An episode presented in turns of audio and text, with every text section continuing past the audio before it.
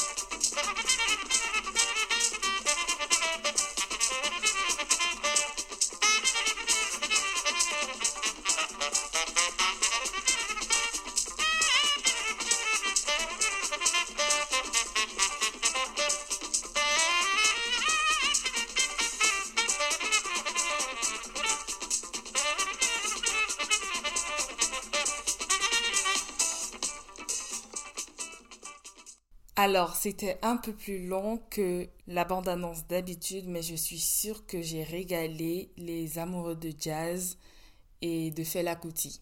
Tout d'abord, laissez-moi vous expliquer un peu ce que moi j'entends par autocritique et la définition que j'ai de celle-ci. Alors, l'autocritique n'est pas synonyme de dénigrement de soi ou de rabaissement de soi, mais plutôt un processus de réflexion honnête et constructif envers soi-même, sur notre propre comportement, sur notre façon à comprendre les choses, à réagir face à des situations données, nos actions et même nos choix.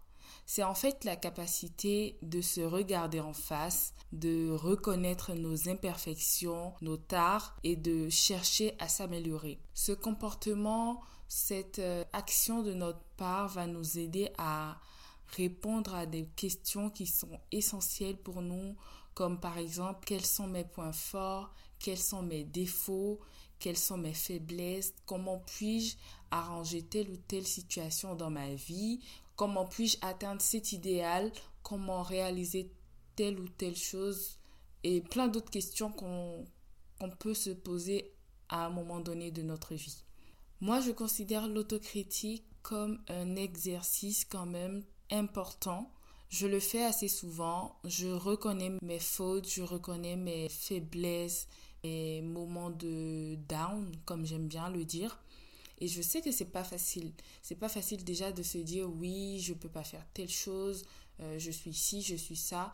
c'est pas forcément bon à entendre, c'est pas forcément ce qu'on voudrait avoir comme image de soi, mais en même temps, c'est ce qui va nous permettre de savoir qu'il faut corriger ça et qu'il faut pas persévérer dans la médiocrité et dans le mal en fait. On a tous le libre arbitre et le bon discernement pour comprendre ce qui est bien pour nous et ce qui est mal et comment on doit arranger ce qui est mal pour pouvoir évoluer convenablement. L'autocritique offre de nombreux avantages pour notre développement personnel. Elle nous aide en fait à grandir en tant qu'individu en nous encourageant à nous remettre en question, comme je le disais tantôt, à remettre également en question nos actions, nos croyances, nos réactions et notre savoir-faire.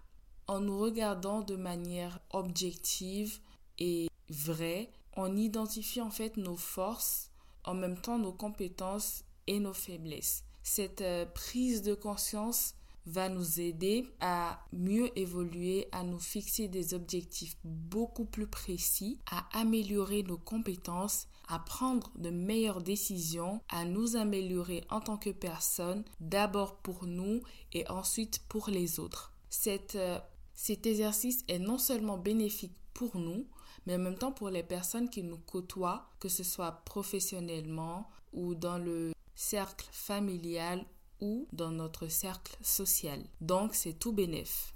Je considère aussi que l'autocritique nous aide à développer notre intelligence émotionnelle, ce qui va être essentiel pour établir des relations saines avec les autres. Par contre, je trouve également que ce même exercice qui est tout bénéf quand même comporte euh, des pièges pour nous et qu'il faut quand même euh, faire attention. Une autocritique est faite pour euh, les moments où nous avons besoin de nous rebooster, où nous avons besoin de comprendre euh, pourquoi telle ou telle chose n'a pas marché, que ce soit un projet, que ce soit un objectif qu'on n'a pas pu atteindre, que ce soit une décision qu'on a mal prise. C'est vraiment fait pour ces moments-là. Et une autocritique qui devient excessive peut être une arme à double tranchant.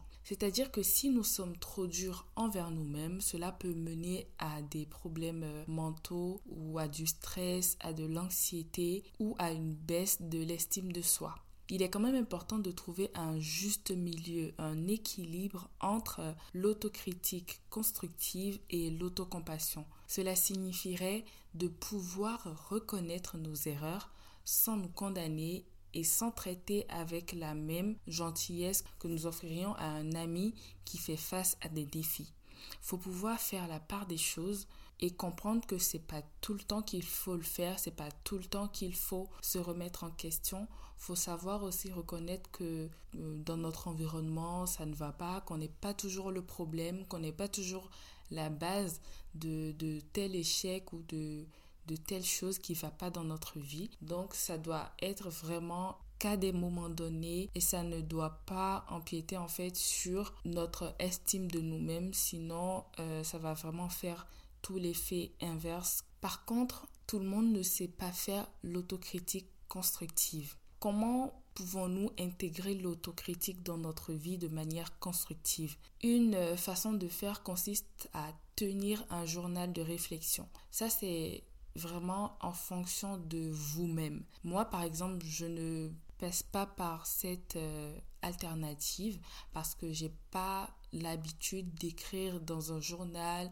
J'ai pas un journal intime où j'écris par exemple euh, euh, ma journée ou quand je vais pas bien. Je c'est pas mon moyen d'extérioriser mes sentiments. Donc vous vous pouvez quand même faire ça en fonction de la personne que vous êtes, en fonction de votre personnalité. Vous notez vos pensées, vos émotions ainsi que les enseignements que vous tirez de vos expériences. Vous vous notez également vos faiblesses, vos forces, vos compétences et c'est ce qui va constituer l'autocritique pour vous et permettre que vous puissiez voir de vos propres yeux ce qui va et ce qui ne va pas. Vous pouvez également vous vous pouvez également vous poser des questions ouvertes telles que euh, qu'ai-je appris de cette situation?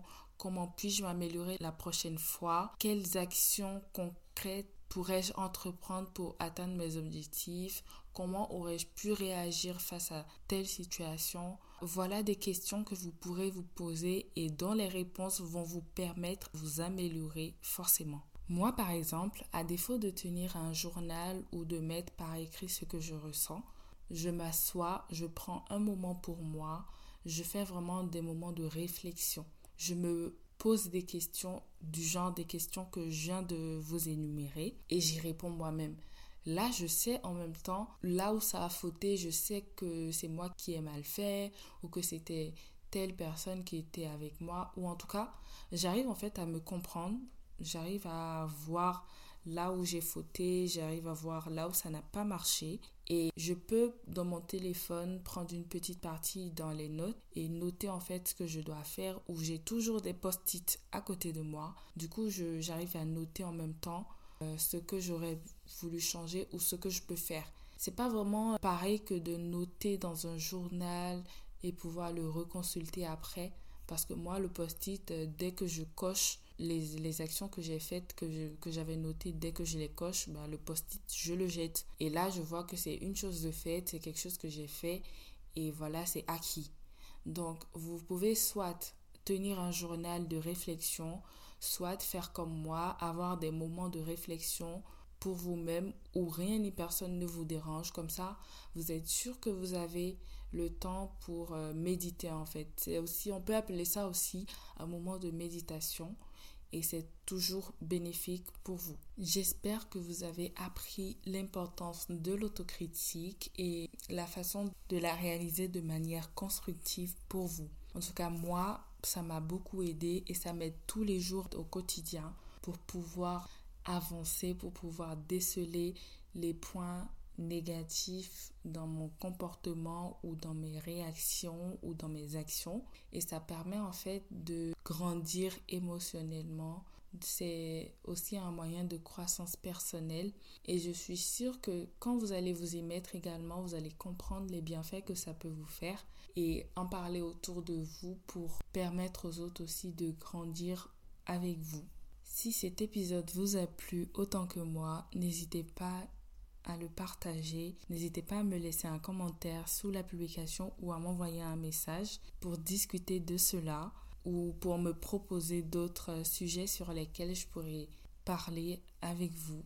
Je vous dis donc à très bientôt pour un nouvel épisode. Je vous laisse encore avec du Felakuti pour conclure notre épisode. Bisous